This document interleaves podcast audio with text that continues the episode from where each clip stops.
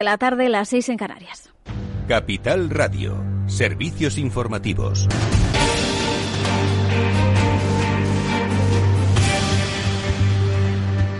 ¿Qué tal? Muy buenas tardes. Sanidad ha confirmado 17.395 nuevos contagios de coronavirus y 411 muertes. Al recuento oficial supone la mayor cifra de decesos de la segunda ola, aunque el número de infecciones diarias continúa bajando. Andalucía ha registrado 95 fallecidos en las últimas 24 horas, también la mayor cifra en una sola jornada, en este caso desde que comenzó la pandemia. Eleva a 3.010 personas el número víctimas mortales. Cataluña, por su parte, supera el centenar con 109 decesos desde ayer. También se recrudece la pandemia en Italia, que ha registrado 580 muertes por coronavirus en las últimas 24 horas. Se trata del dato diario más alto desde el pasado 21 de abril, en plena primera ola. Durante toda la pandemia de coronavirus en Italia, su pico de fallecidos fue de 919 y se registraban el 27 de marzo. Por tanto, como vemos, la segunda ola se sigue expandiendo en eh, Europa y mientras eh, por el lado económico, noticia de esta tarde, acuerdo en la Unión Europea. El Parlamento y el Consejo Europeo han cerrado un pacto para los presupuestos comunitarios hasta 2027, clave para el reparto de esos fondos europeos y la recuperación económica. Detalles, Pablo Anzola. Sí, lo hacen Lucía después de más de cuatro meses de negociación. Es un paso muy importante porque aprobar el marco financiero de la Unión Europea permite desbloquear los 750.000 millones del Fondo de Recuperación, de los que hay que recordar 140 corresponden a España. En total se ha acordado la movilización de más de 1,8 billones con B de euros desde 2021 hasta 2027. La Eurocámara ha conseguido aumentar el volumen del presupuesto en 16.000 millones. Exigía más el Parlamento, pero finalmente se han impuesto los Estados miembros. Con ese extra de 16.000 millones ganará, por ejemplo, el programa Erasmus y otros también de ciencia o salud. El acuerdo recoge además nuevas fuentes de ingresos propios que durante los próximos años ayudarán a financiar la deuda de la Unión Europea y darán autonomía al presupuesto. Esta nueva propuesta ahora tiene que ser aprobada por los parlamentos nacionales. Gracias, eh, Pablo. Y aquí en España el Gobierno ha pedido precisamente a la Comisión Europea que confirme a los partidos de la oposición que vienen reclamando esa bajada del IVA de las eh, mascarillas que esta medida no es posible, decía hoy la ministra María Jesús Montero, por normativa europea. Escuchamos a la ministra portavoz en la rueda de prensa posterior al Consejo de Ministros. El debate que tenemos en este momento se refiere al IVA de las mascarillas venta al público. Un IVA de las mascarillas venta al público, insisto, que está impedido por el reglamento europeo, pero que en cualquier caso, dado que hay eh, por parte de la oposición de nuestro país, cosa que no ocurre en ningún otro sitio, pero en este país eh, nuestra oposición tiene esta eh, iniciativa, dado que, que, niega que eso sea así, hemos vuelto a reiterar a la Comisión Europea que confirme este extremo. Pues continúa así esa polémica, pero lo cierto es que el Ejecutivo Comunitario remitía el pasado mes de abril, en plena primera ola, un comunicado que llegaba a todos los países miembros y especificaba que de manera excepcional no multaría a quienes redujeran ese impuesto. Es algo que ya se han acogido países de nuestro entorno como Francia, Italia o Portugal. El Gobierno ha cifrado, en todo caso, la caída de la recaudación que supondría esa bajada del IVA en 1.568 millones eh, de euros en ingresos. Y el Ministerio de Sanidad eh, se ha pronunciado sobre esa vacuna de Pfizer. Ha recordado que el ensayo en fase 3 de los laboratorios eh, BioNTech y la estadounidense sobre esa vacuna todavía no han finalizado, que los datos comunicados no son definitivos y por eso han llamado a ser prudentes. Resaltan como muy prometedor el alto nivel de protección que otorga esta vacuna. Sin embargo, señalan que todavía es necesario ser cautos y esperar a que el ensayo clínico haya finalizado. En todo caso, el ministro de Sanidad, Salvador Illa, ha confirmado que el Gobierno va a comprar 20 millones de dosis de esta vacuna. Serán vacunas que se distribuirán a través del Sistema Nacional de Salud y serán administradas conforme a los criterios que fijen los expertos. Ya hace meses un grupo de trabajo con las comunidades autónomas, con los expertos en vacunación de las comunidades autónomas y del Ministerio de Sanidad y también con sociedades científicas para fijar los parámetros de a quién tienen que ser administradas estas vacunas en, primer lugar y también vamos a alinear estos criterios con el resto de sociedades. Pues hasta aquí la información. Se quedan ahora con After Work de la mano de Eduardo Castillo. A las 8 el balance con Federico Quevedo. Siguen informados en capitalradio.es.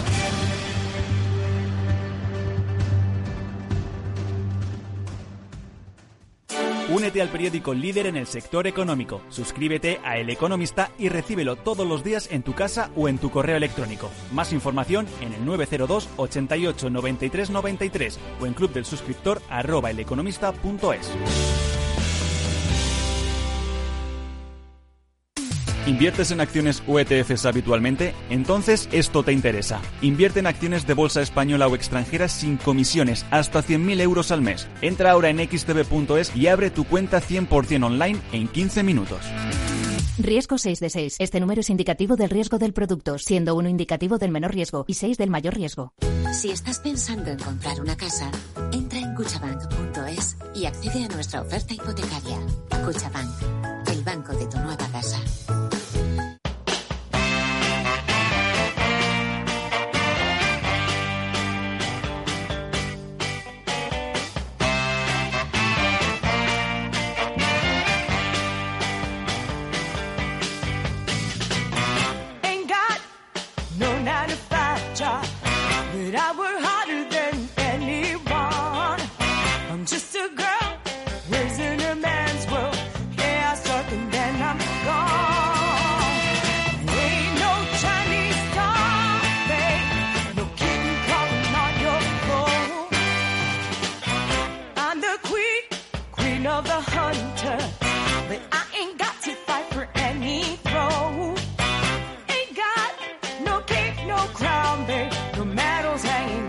Del trabajo, After Work, con Eduardo Castillo, Capital Radio.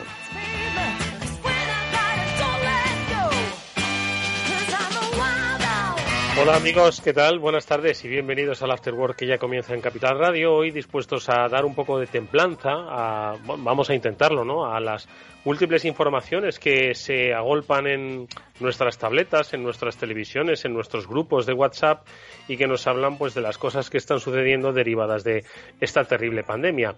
Ya hemos, eh, muchos de nosotros nos hemos resignado a no entender los datos, ¿no? los datos sobre el crecimiento de la curva o el descenso de la misma, eh, las comparativas entre el número de muertos, de contagiados y de curados que tendríamos con respecto a marzo y también pues los efectos que las investigaciones están teniendo tanto en las personas como en los mercados. De eso vamos a hablar porque hoy eh, a escasos eh, cuatro semanas de que se cumpla eh, se incumpla más bien la palabra no dada por nuestros gobernantes de que iban a tener pues la vacuna. No se sabía qué vacuna. Para finales de año hoy ya se está anunciando que vamos a comprar 20 millones de dosis de una potencial vacuna que por otro lado pues todavía tiene mucho camino por recorrer, ¿no? Entiendo que es algo que eh, como cualquier otro medicamento, tiene que ser aprobado por las autoridades eh, del medicamento tanto en Europa como en España como en Estados Unidos y luego, pues a partir de ahí ya empezar a suministrarse a la población. ¿Y cómo lo hacemos? A través de los consejos interterritoriales. La verdad es que son muchas preguntas frente a tanto ruido y tanto flash que nos dan los titulares. Bueno, pues vamos a intentar ponerle un poco de sosiego a todo ello, hablando con nuestros economistas eh, de cabecera.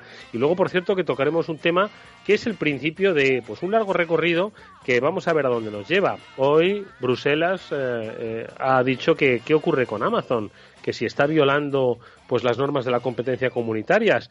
Veremos si esto acaba como aquellas multas, multones, ¿no? que le ponía a Microsoft y que van a cambiar o que podrían cambiar quizás el, el paradigma de lo que supone este gigante, este marketplace en, en, nuestro país y en nuestra vida, en definitiva. Bueno, pues de eso hablaremos luego más adelante con un especialista, con David Gómez Bolaños, que es el director de contenidos de Adelselezón, que es un gran conocedor de todo este mundo tech. Y bueno, pues con él hablaremos enseguida, pero ya mismo, amigos, vamos a ver si realmente los, los flashazos estos que recibimos permanentemente eh, son eso, son flashes de una cámara que nos está ocultando la realidad o sencillamente, bueno, pues es el prolegómeno de algo que por fin empezamos a vislumbrar, que es, bueno, pues una salida a esta dichosa crisis. Crisis en todos los sentidos. Bienvenidos.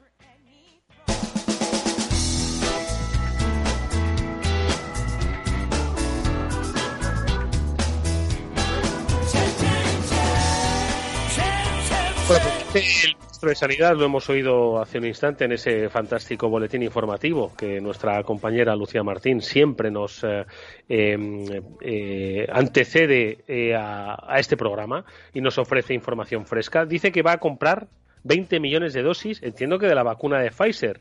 Una vacuna que, como decimos, bueno, pues entiendo que todavía tiene un camino que, eh, que recorrer, ¿no?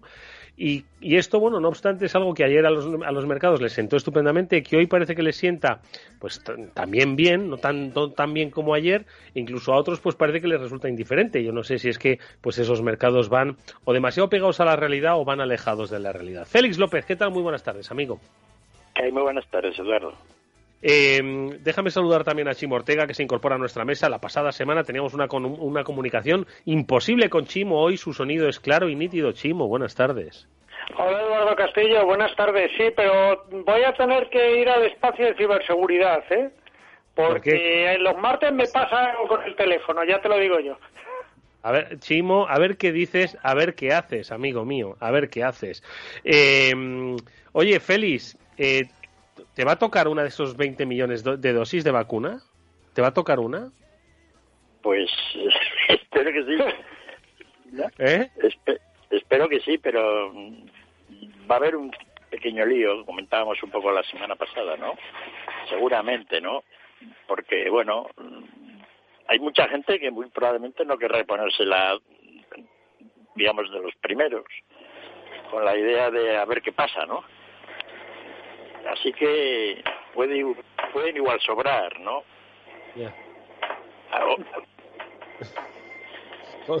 Chimo, pues sobra igual pillamos alguna, ¿no? Mm, tú y yo no sé si pillamos alguna, pero esta mañana oía un epidemiólogo de pro que decía que a lo mejor lo que había que esperar era la combinación de varias de las vacunas porque cada una actúa en una línea distinta para crearla realmente eficaz.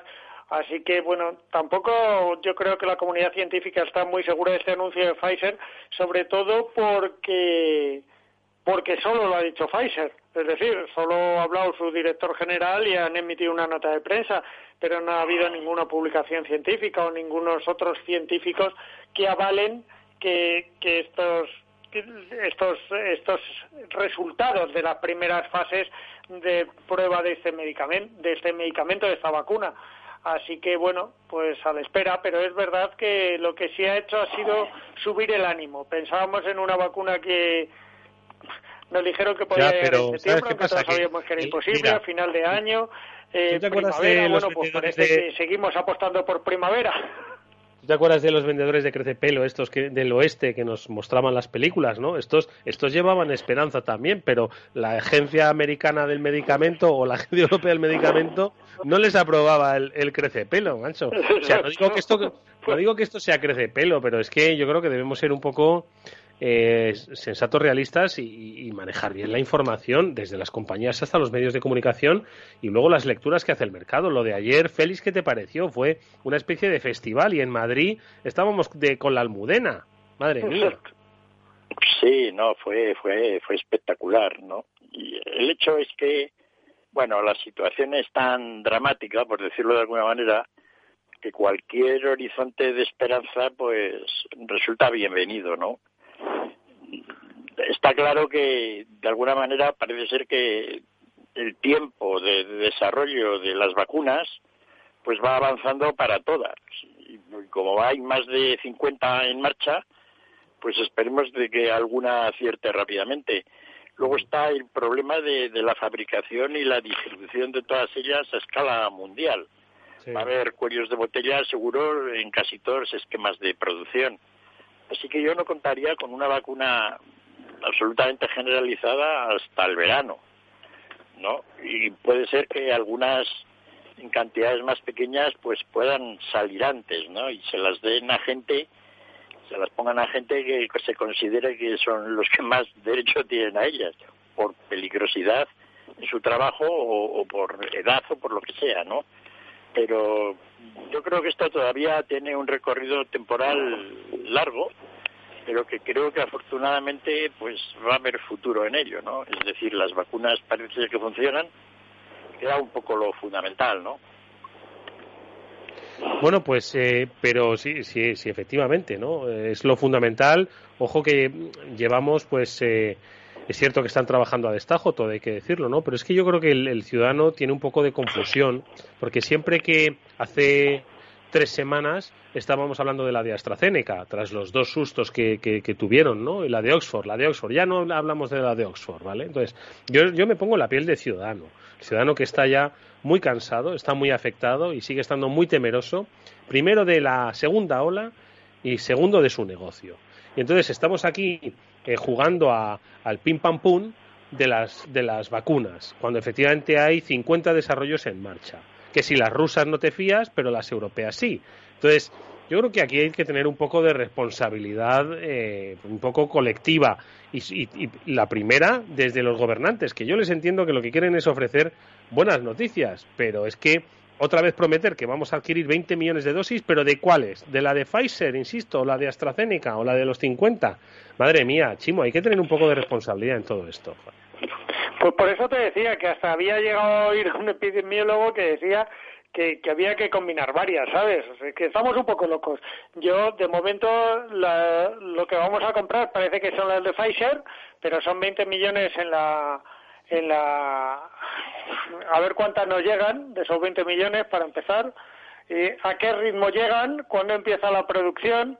Eh, ¿Cuándo se les da la luz verde a estas? Porque lo único que sabemos es que continúan los ensayos al final. Eh, ¿Cuándo se les da la luz verde? Yo veo eh, que hemos generado la noticia quizá porque necesitáramos una gota en el desierto de esperanza ante, ante esa no llegada de noticias. Eh, pero la verdad creo que no, esta vez sí que creo que nos hemos precipitado porque estamos creando unas expectativas en la gente que es la que está sufriendo realmente la pandemia eh, que no son reales y que mucha gente no entiende la evolución de la Agencia Europea del Medicamento o de la Agencia Americana del Medicamento a la hora de aprobar estas cosas y los ritmos lentos que tiene y el por qué tiene esos ritmos lentos que es garantizar la seguridad de, de, la vacuna cuando nos la pongamos porque como decía Félix igual sobran vacunas porque a ver quién quieren ser los primeros en experimentar con una vacuna que se ha gestionado tan rápida tan rápidamente vale porque claro el problema de eso son los efectos secundarios. Eh, no sé yo creo que estamos en un momento en que la pesadilla se mueve la cola, en que las cosas van demasiado deprisa o demasiado despacio según se mire, pero que estamos intentando acortar tiempos que posiblemente sean inacortables. Eh, y, bueno, como es la única medida que parece que va a arreglar es como la lámpara de Aladino, que nos va a arreglar a todos los problemas, eh, y yo creo que tampoco va a ser eso. Eh, es verdad que nos va a ayudar sin duda a controlar un, el ritmo de la pandemia y a mejorar poco a poco, pero no va a ser de la noche a la mañana. Parece el bálsamo de fuera brás. Nos lo tomamos y a tomar y ya se acabó todos los problemas. Pues no. Oye, de todas formas, eh, la vacuna eh, va a ser ahora mismo el pan nuestro de cada día informativo y sobre todo a lo que se van a aferrar eh, muchos de los políticos, incluso algunos en Estados Unidos, y ahora si queréis hablamos de eso, que decían, oye, podíais haber anunciado antes lo de la vacuna, o sea, para que veáis un poco el, el efecto ¿no? que tiene en la sociedad decir la vacuna, es decir, es como, como, si, como si la vacuna lo hubiese creado un gobierno, ¿no? Entonces, bueno, pues vamos a, me parece que vamos a asistir Vamos a asistir, Eduardo, yo creo que vamos a asistir a un espectáculo, ¿vale? Eh, un espectáculo mediático en el que no solo está la vacuna y los efectos que haga, que digamos, o que yo creo que es lo importante, sino que está eh, la guerra mediática por qué gobierno ha apoyado la vacuna, por eh, con qué fondos se ha desarrollado esa vacuna, porque parece que ahora la guerra es quién ha pagado la vacuna, cómo pagamos la vacuna, y nos olvidamos de que hay una cosa fundamental y es que la vacuna mm, sale de una empresa privada que se llama Pfizer y una alemana que además hace mm, tan poquito tiempo eran demonios las farmacéuticas y las industrias farmacéuticas porque eh, acababan con la salud de la gente, nos enfermaban para cobrarnos los medicamentos y además se enriquecían con nuestra salud. Y ahora son la panacea que va a salvar el mundo. Ni tanto ni tan calvo. Yo creo que estamos yéndonos de un extremo a otro con una facilidad pendular que yo creo que Félix podría definir, yo me siento incapaz.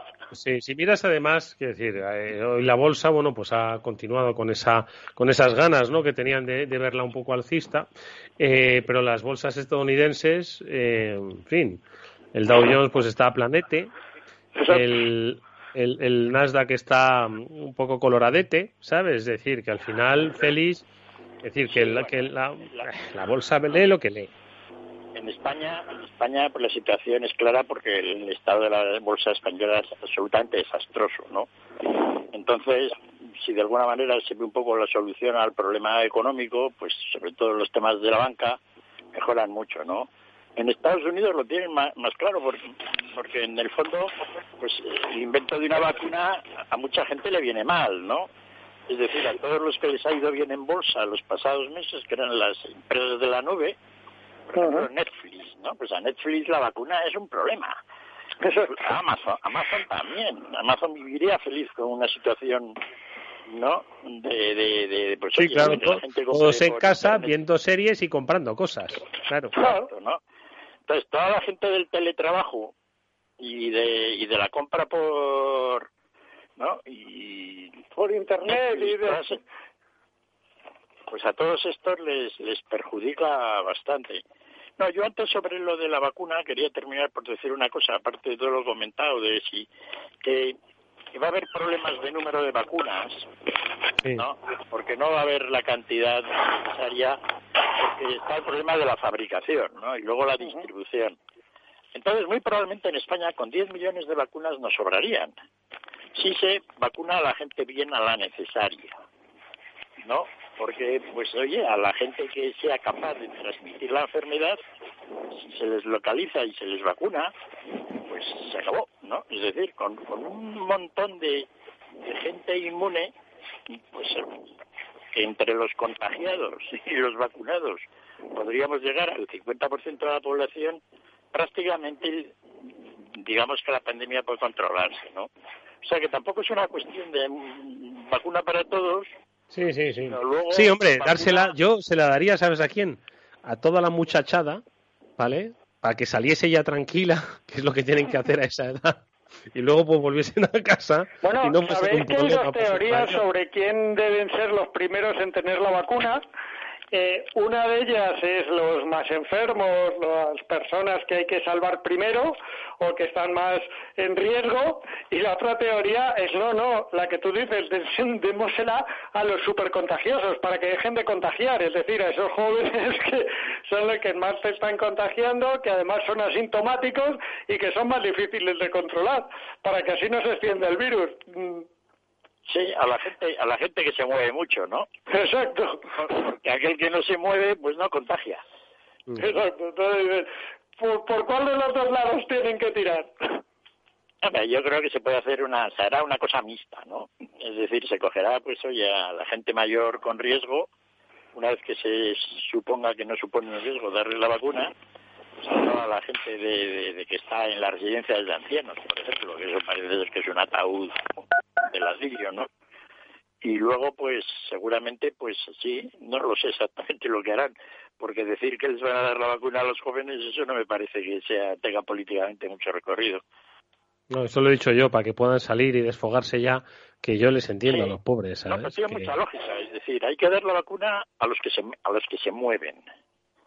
Es decir, está claro que esto del supercontagiador, aparte de que algunos dicen que es una especie genética, ¿no? Un bicho uno que, que es supercontagiador es capaz de hacer absolutamente montañas de contagios, ¿no? No se sabe cómo.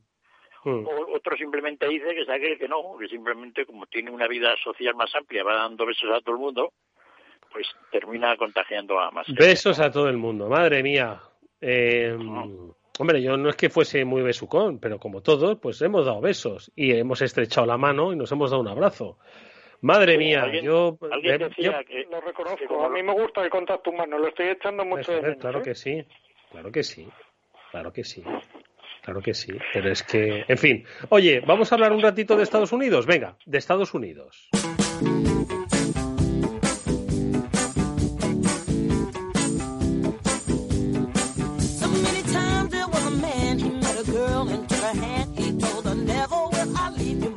Eh, hoy eh, me ha parecido ver eh, en una de estas páginas de información de los diarios eh, españoles, pues que todavía tienen el, el, gráfico de los estados, ¿no? Que en, en, rojo, en azul, ¿no? Que se iban cambiando de color y, y unos en, en, gris, ¿no? Porque todavía no había acabado el recuento. Pues que todavía había algún estado que estaba en gris, ¿no? Entonces, madre mía, una semana después y todavía no, no hemos terminado de contar, aunque ya pues hay eh, una evidencia, ¿no? Mucho de votos electorales necesarios, ¿no? De los compromisarios que luego tendrán que votar para hacer presidente a, a, Joe Biden, pues, eh, pues allá por diciembre, pues ya ha superado los 270 necesarios, ¿no? 270 más uno. Pero bueno, pero seguimos a estas alturas todavía, madre mía, o sea, mm, estos procesos son largos y ya, y ya no entramos todavía en las potenciales polémicas que parece que hay una especie de, de por lo menos digamos, convencimiento general entre demócratas y republicanos, ¿no? Eh, salvo, bueno, pues entiendo que los, los puntos más, más extremos, ¿no? En que, bueno, esto es lo que es y esto es lo que hay, y que es el cambio que se ha producido. Félix, ¿qué te parece? Sí, no, la verdad es que porque en Nueva York y en California la victoria de Biden ha sido clara, pero en esos estados solo se lleva a computar el 80% de los votos.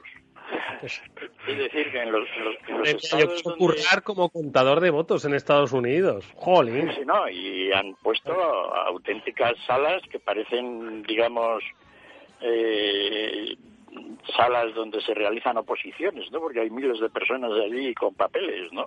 A la hora de, contar. Sí, pero, despacito, ¿no? Despacito. Quiero decir que aquí, aquí, aquí pueden decir, una de PSOE, otra de PP, una del PACMA, coño. Allí es o, uno u otro, es decir, o sea, es... O, sí, que no es tan complicado. Nacho, no sé. Sí, por ejemplo, por ejemplo en California, que llevan escrutado poco más del 80%, y menos mal que, fíjate, si California fuera un estado donde hubiera gran competencia entre los dos, con los votos que tiene, California siempre sería decisivo, ¿no? En, en, en, las elecciones, ¿no? Pues estaríamos todavía esperando el resultado de California, yo creo que todavía una semana. Es cierto que lo hacen muy lento, ¿no? Pero también es cierto que hayan hecho además como 16 referéndums al mismo tiempo, ¿no? ¿No? Votando las cosas más pintorescas, ¿no? Entonces, pues, pues bueno, es así, ¿no? Quedan ya poquito.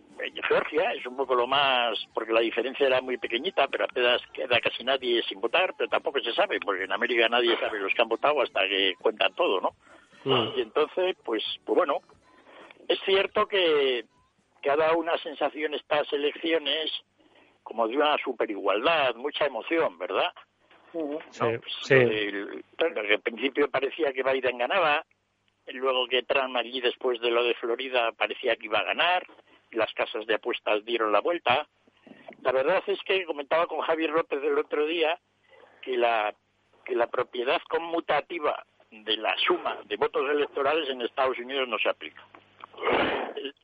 Es decir, no es lo mismo votar antes que después, en el sentido de que podían haber contado los votos por correo antes, en cuyo caso, pues a, las dos horas, pues nos hubiéramos ido todas a la cama sabiendo que Biden había ganado las elecciones. Y hubiera habido una cierta emoción de que Trump iba recuperando votos en algunos sitios, ¿no? Es decir, las elecciones como votación pues ha sido bastante normal en cuanto a, ventaja de votos y diferencia, ¿no? Siempre, en muy pocos estados, pues digamos que son los que deciden un poco las elecciones. Así que Biden va a ganar estas elecciones pues con el mismo margen con que ganó pues Trump las otras, ¿no? Es mm. decir, que simplemente la manera en que se han contado ya da emoción un pequeño espectáculo deplorable que en Estados Unidos que es verdad, que es como si votara toda Europa, para que nos hagamos una idea. Sí. Pero, pero en Estados Unidos, que el recuento sea mm, mm, en el país de la tecnología, que realmente sea así, que nos pasemos, porque nos queda todavía acabar los recuentos, los recursos, volver a recontar es decir, mm. que es que nos vamos a pasar 20 días o tres semanas fácil eh, con, contando votos. Mm. Sí, parten de parten de, un procedimiento de controlar quién es el votante muy complejo, ¿no? Entonces, pues han visto que escanean, hacen de todo. Es decir, para un voto, un voto que se ha emitido en Estados Unidos está controlado como si va a la cárcel, ¿no?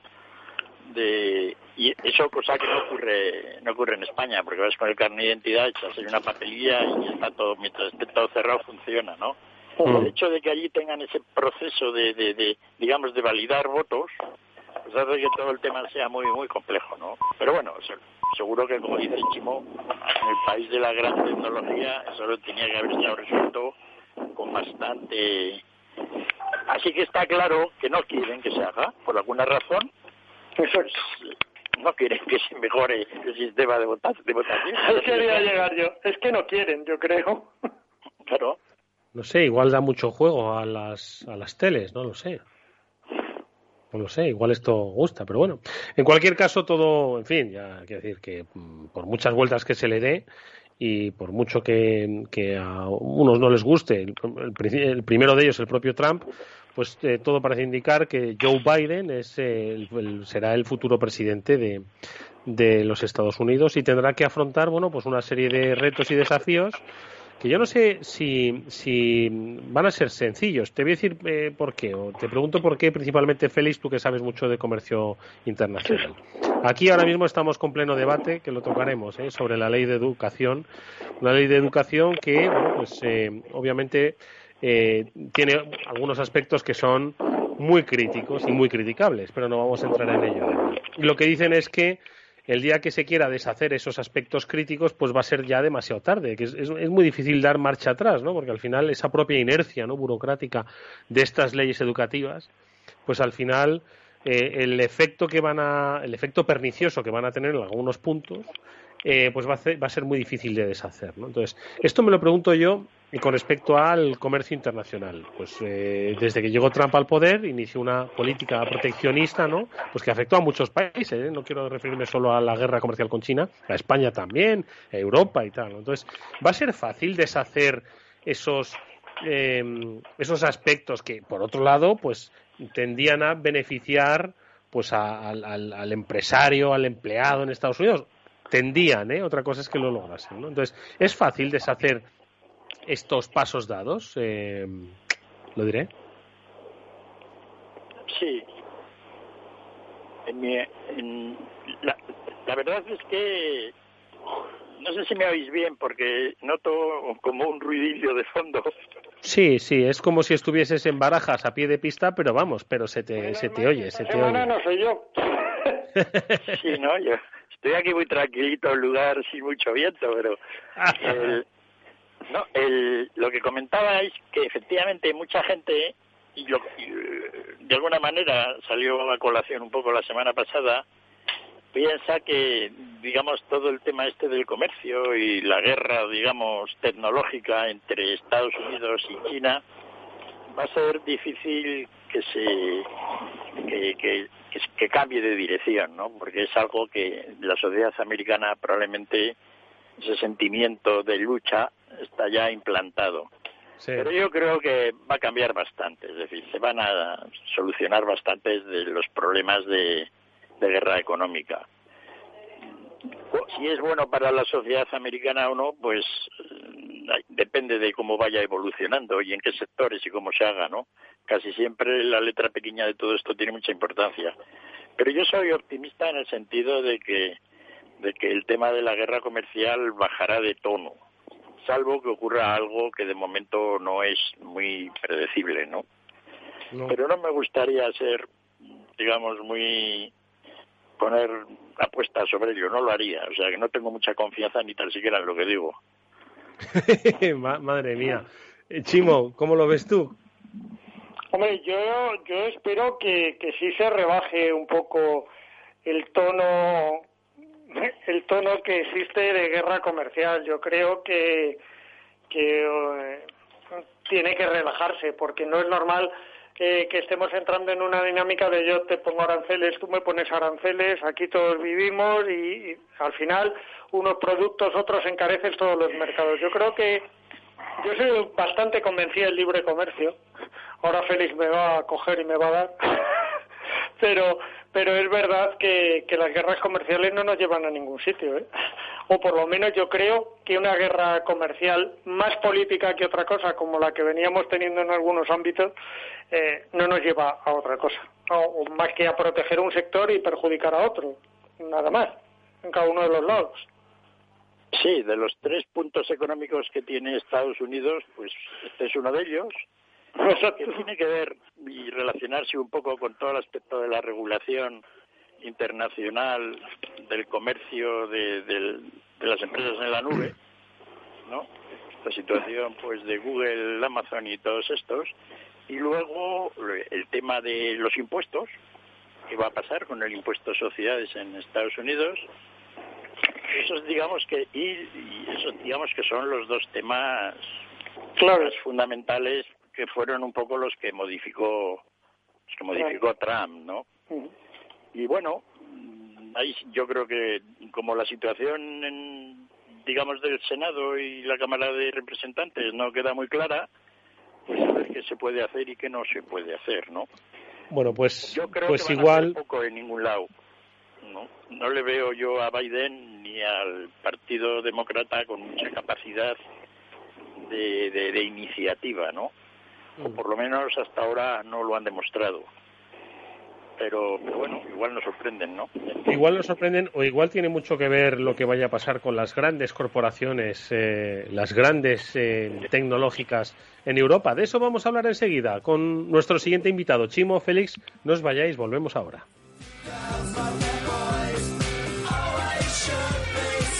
After con Eduardo Castillo.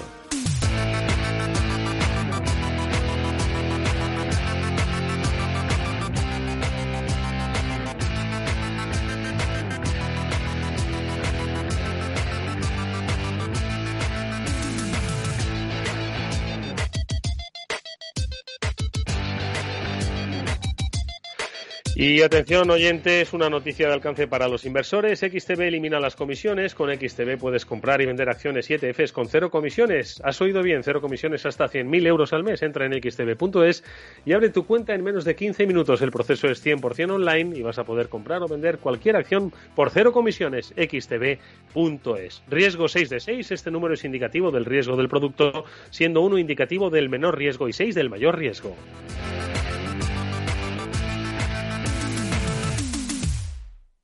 Eduardo Castillo en Capital Radio, After Work.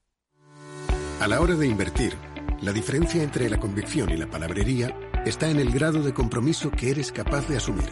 El nuestro es este. En Finanbest solo ganamos si tú ganas primero. O lo que es lo mismo, en Finanbest, si no sumamos, no restamos. Conoce todas las ventajas del Result Investment. Tienes mucho que ganar. Finanbest, tú ganas.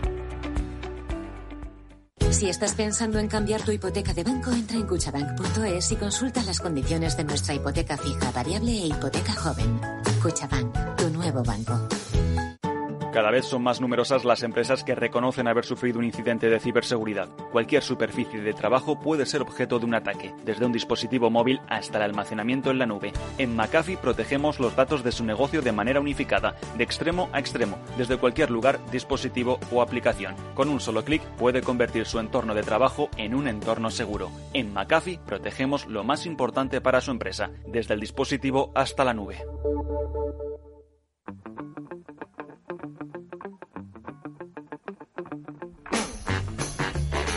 After Work con Eduardo Castillo.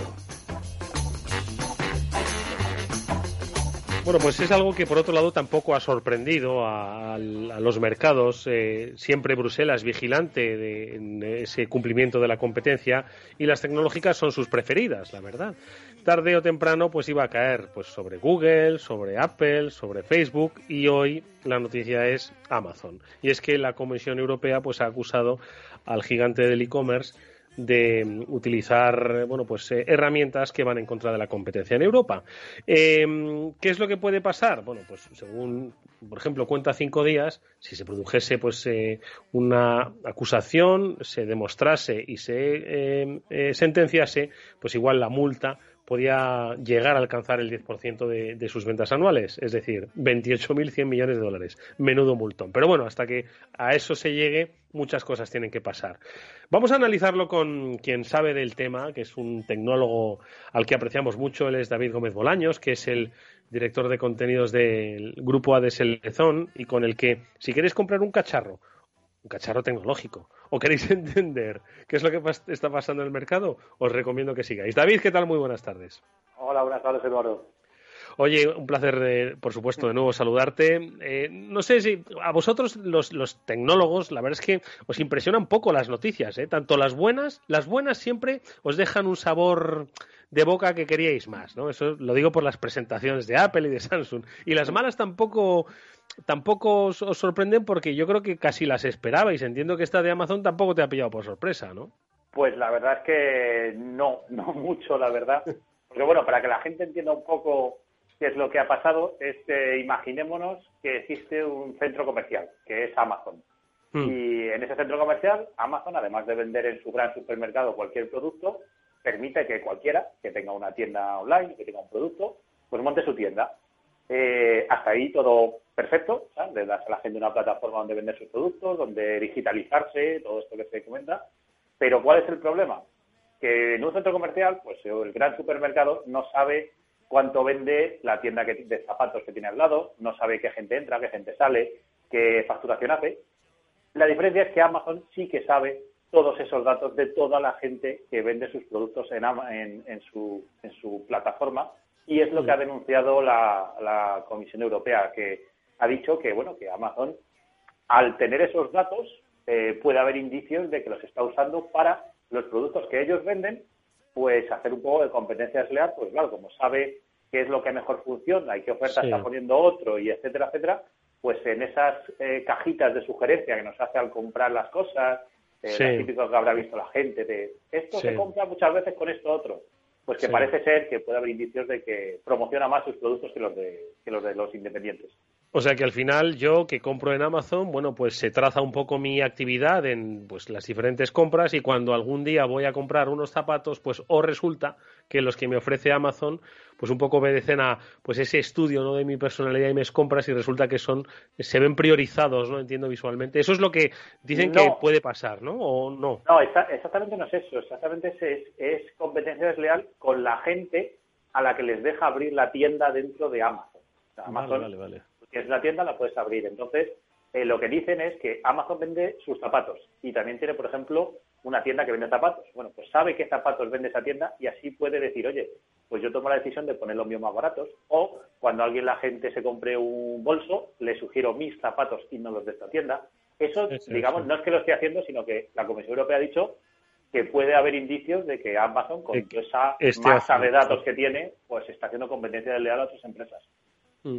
Oye, David, y mm, esto, pues obviamente es el, inicio ¿no? de, un proceso, es decir, que yo creo que puede llevar, puede llevar no sé si, si, años, pero sí meses largos, ¿no? Es decir, que al final hoy tenemos el titular, pero bueno, hasta que, que algo se dilucide, pues entiendo que pasará tiempo, ¿no? Como en, como en otras ocasiones, ¿no? Que se ha producido pues este tipo de investigaciones sobre la competencia, en este caso tecnológica, ¿no? Pues sí, porque no hay que demostrar que Amazon tiene los datos, que los tiene, eh, no son públicos, pero los tiene. Hay que demostrar que los está usando indebidamente. Y eso es bastante, bastante, bastante complicado de hacer. Entonces, sí, sí que veremos este, veremos a ver si llega hasta una denuncia real y una multa, pero vamos, llevará años, llevará tiempo.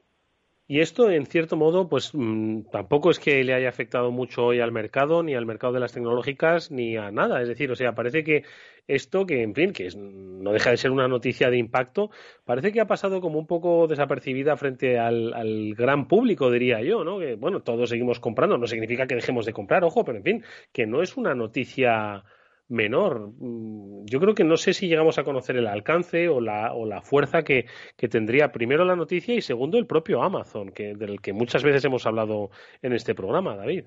Sobre todo porque Amazon ha conseguido algo que es que tú compras en Amazon y casi nunca te das cuenta si estás comprando en Amazon o en una, pues esto, en, una, un tercero que vende dentro del marketplace de Amazon. O sea, tú compras en Amazon, tú vas con tu cuenta Buscas un producto, te gusta, te gusta el precio, lo pides, te llega a casa rápido y corriendo y realmente no nos damos cuenta que Amazon lo que ha creado es un microsistema dentro de Internet de venta donde, donde él sí que sale, pero todos los demás no tienen mucha... Hay que fijarse muy bien para saber que no estás comprando en Amazon, sino en un tercero. Sí. Sí, efectivamente. O sea, da la sensación que nos llega, pues eso que hemos comprado, ¿dónde? En Amazon. Pero alguna tienda en concreto, pues la verdad es que lo desconocemos. Desconocemos incluso el, nombre del vendedor. Pensamos que es Amazon, ¿no? Claro, eso sí, no, no, no está mal pensado eso, David. Sí, claro, ya digo, es el, el, gran éxito. Y también hay que decir que todo esto del Big Data, de, de, ofrecer a, a las empresas estos servicios, es el otro gran negocio de Amazon. Y es de verdad lo que pues hace que se cuando has dicho que no se han movido los mercados, porque eh, eh, el gran negocio que ahora tiene Amazon y que tiene Google y que tiene eh, Microsoft, que nosotros creemos que pueden ser eso, pues las ventas que hace, que también son las ventas que se venden, o sea, los aparatos que se venden en Amazon o las búsquedas y la publicidad de Google, realmente por detrás está todo, todo toda la tecnología de pues, Amazon Web Services, de, Google también, de, de Microsoft con Azure, es decir, ese, ese cloud, esa nube que se llama, que nunca sabemos muy bien qué es, que, la gente no lo tiene muy claro, pero es mm. toda esa tecnología que usa Amazon y que se le ha anunciado que la usa en su propio beneficio, también la vende el uso de esa tecnología a las empresas y ahí es donde realmente hay un negocio y por eso que afecte al negocio de lo que es el marketplace puede mover un poquito, eh, pues eso, la bolsa y eso, pero realmente si fuera una noticia contra Amazon Web Services, ya puedo asegurar que sí que se habrían notado los mercados. Mm. Oye, David, eh, desde ADS Lezón eh, eh, trabajáis todo el, todo el área de tech, ¿no? pero especialmente el de los dispositivos, ¿no? Y, yo creo que esto que hemos contado, que estamos contando de Amazon, es algo pues que va a ser un poco el pan nuestro de cada día con respecto a las grandes tecnológicas, ¿no? Lo hemos comentado al principio, Facebook, Google y Apple también. El caso de Apple, que también, bueno, pues entiendo que hay ahora mismo sus más y sus menos, ¿tú crees que esto también va a tener un desarrollo y puede afectar por lo menos al futuro de la compañía en Europa? Eh, bueno, es que Apple realmente no, es que no es lo mismo. O sea, no, Apple no tiene un servicio, digamos, de cloud que venda. Apple sí que es una empresa que vende productos y servicios. Apple se va, el futuro de Apple está más en las suscripciones, en, que estemos incluso pagando una suscripción eh, que ya ha hecho algún piloto para que todos los años te cambien el móvil. Por ejemplo, tú pagas una suscripción, pues como un leasing o un renting. Sí, sí, sí, eh, Las empresas lo que, lo que quieren ahora, como Apple, es eso, que tú pagues tu cuota para, pues para Apple Plus, que pagues tu cuota del Apple Care para ampliar la, garantía. Sí, sí, sí. Que acabes pagando tu cuota para que todos los años pues vayas a la tienda eh, en septiembre, octubre, que es cuando los teléfonos, y lleves el viejo y te den uno nuevo. Eso estamos cambiando del modelo de de productos, modelo de servicio en las grandes eh, tecnológicas, de las GAFAM, que llaman. Google, Apple, Facebook, Amazon y, Microsoft. y, ahí, nos, ahí es donde tiene su negocio. Oye, pues estaremos muy pendientes de ello, lo exploraremos, cómo están pivotando, cómo están evolucionando, porque al final, ojo, eso es eh, eh, generar pues eh, más espacio de mercado y, más competencia para otros sectores que hacían precisamente esos servicios. Y si tenemos oportunidad, por supuesto que lo haremos con la ayuda de David Gómez Bolaños, que es el director de contenidos de Grupo Ader Selezón, al que como siempre le agradecemos que nos haya dado un poco de luz a estas noticias tecnológicas. David, mil gracias, amigo, un fuerte abrazo. A vosotros, un abrazo. Bueno, pues como decía nuestro especialista invitado, eh, esto va para largo y, obviamente que va a ir para largo. Ahora, si le ponen esa multa que decía el cinco días, el 10% de sus ventas totales, 28.000 millones de multa. Félix, tú no has visto un multón así. Bueno, la verdad es que yo no me acuerdo. El multón que le pusieron a Microsoft lo voy a buscar ahora mismo. Pero bueno, Bruselas es especialista en multones, ¿eh? Sí, pero luego no se cobran muchas de ellas, porque lo de lo que se puso por el tema de Irlanda, etcétera, tampoco ha quedado muy claro cómo, ha quedado, ¿no? O cómo está quedando, ¿no?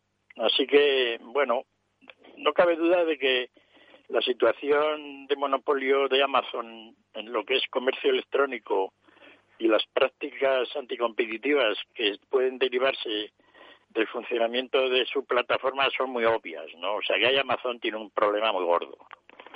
¿No?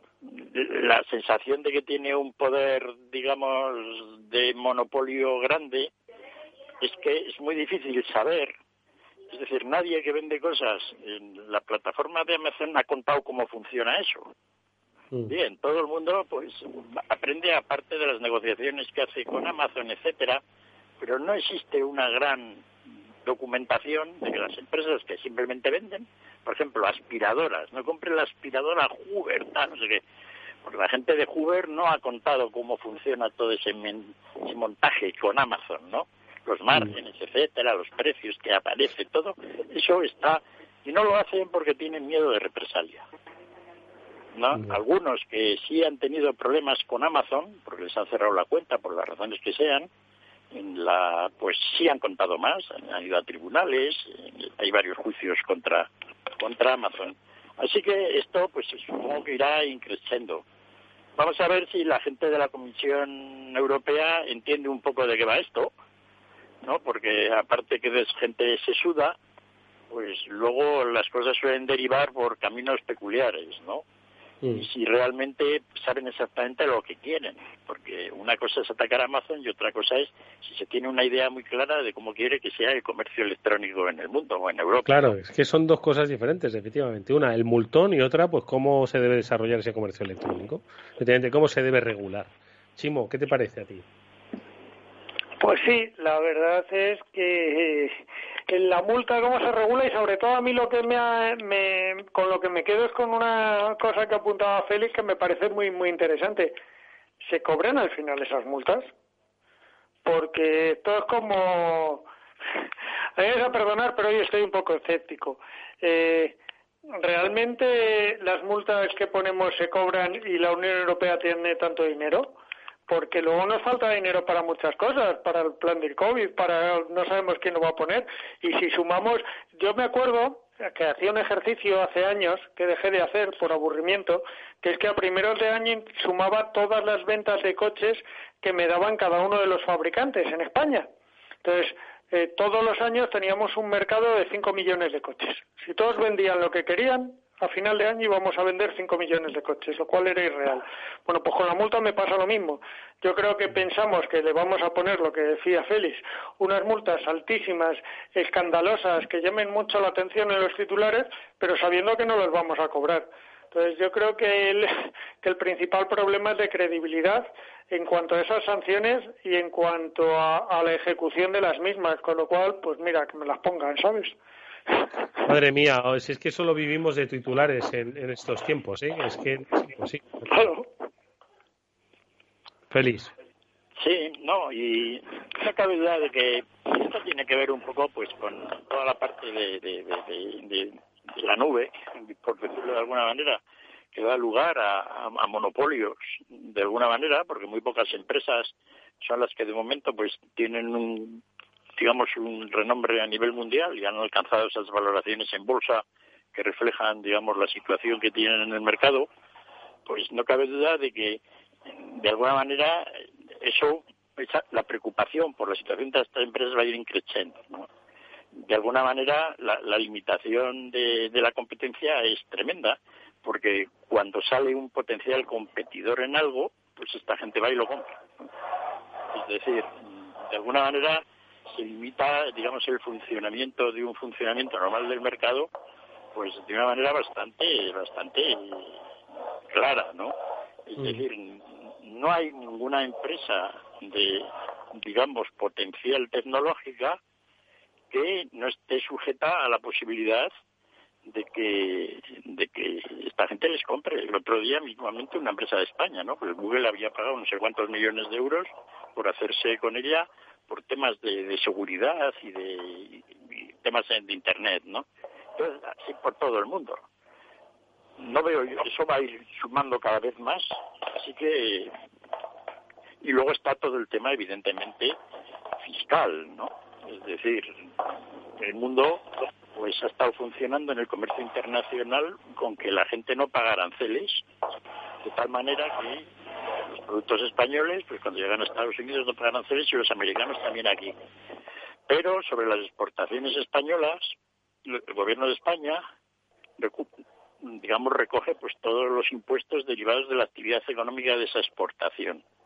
Cuando los Estados Unidos pues no recogen ninguna más que el pobre importador y los márgenes de la venta de, los almacenes cuando lo venden. Al, revés con las exportaciones de Estados Unidos.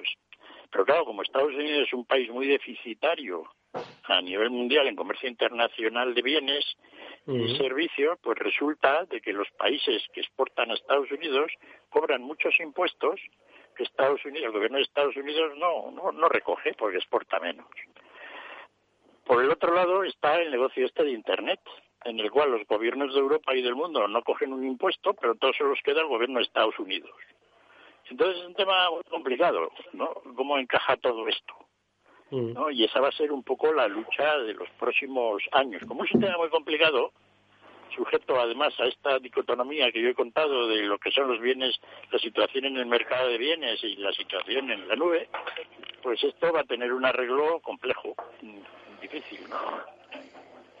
Pues Eduardo, a mí no me preguntes, porque si Félix es un experto de un arreglo complejo, yo es que me cuesta ver por dónde se va a arreglar la cosa. Madre mía. Madre mía. Sí, bueno, de entrada, pues, de entrada, pues está que los, estados de Europa, España y el resto de Europa, pues pueden decir, aquí esta gente de, de, de, de, Google, la gente de Facebook, etcétera, no dejan un duro en Europa. Apple, etcétera, tiene todos los beneficios en Irlanda, pero ahí no cogemos un duro. Mm. ¿no? Entonces, suponte que esto sigue así, que todo el negocio mundial en el futuro termina ahí los gobiernos de Europa no podrían coger un duro. Así que están pensando cómo meterle mano a eso, ¿no? Pero bueno, pues... de alguna manera pues está la idea de que la actividad internacional, de momento como las exportaciones y aranceles, que están sujetas a pues a libertad y los Estados Unidos por otra parte también lo tienen un poco claro, es decir, vale, nosotros tenemos una ventaja en esto, pero la desventaja que tenemos en nuestro masivo déficit en comercio internacional es espectacular, ¿no? Así que a ver cómo solucionamos esto, a ver cuántos BMW se pueden vender alemanes se pueden vender en Estados Unidos. Ese tipo de, argumento que yo creo que va a ir cogiendo mucha fuerza. Pues empezábamos con los aranceles y ahora con esto. bueno, veremos, veremos. que la tasa Google, que se ha venido denominando, pues es un peligro. Un peligro, una bomba, porque. Una bomba. Mucha gente va intentar que se ponga el gobierno de España. Está muy por la labor, ¿verdad? La tasa Google la vamos a tener a final de año también. ¿No? Pero por otra parte estaba Trump, en el cual si aparece la tasa Google, pues nos cae un trampazo que, que nos deja el aceite, no veas, otra vez. Mm. ¿No? Entonces, bueno, ahora parece ser que con los demócratas, pues esto parece que puede tener otro tratamiento mejor, pero, pero igual no, porque, porque es muy difícil solucionar un sistema impositivo que tal como está organizado el mundo ahora, parezca justo a todo el mundo sobre lo que se debe pagar por los temas estos de comercio electrónico, la nube en general, sobre todo Google, todas estas plataformas, ¿no? que se llevan un montón de dinero de los países, pero no dejan un duro al erario público. Eso sí, te dicen que realmente, ya más es cierto, pues, oye, contribuyen mucho al desarrollo económico del país, ¿no? tú y yo y pues pues oye, nos metemos en Google y miramos ahí. Que nos tenemos que ir. Que nos tenemos que ir. Seguiremos hablando de ello. Félix López y Chimo Ortega. Que gracias amigos, como siempre. Un fuerte abrazo, cuidaros y no leáis demasiado los titulares. Voy a hacer como ese que nos recomendaste, Félix, dejar de leer las noticias, porque es que de verdad no nos llegan a ningún lado. Un fuerte abrazo amigos. Dale, un abrazo a todos. Un abrazo. Amigos, que nos vamos hasta mañana. Ya volveremos a la misma hora de siempre, 19 horas aquí en el Afterworld de Capital Radio. Cuidaros mucho. Hasta entonces.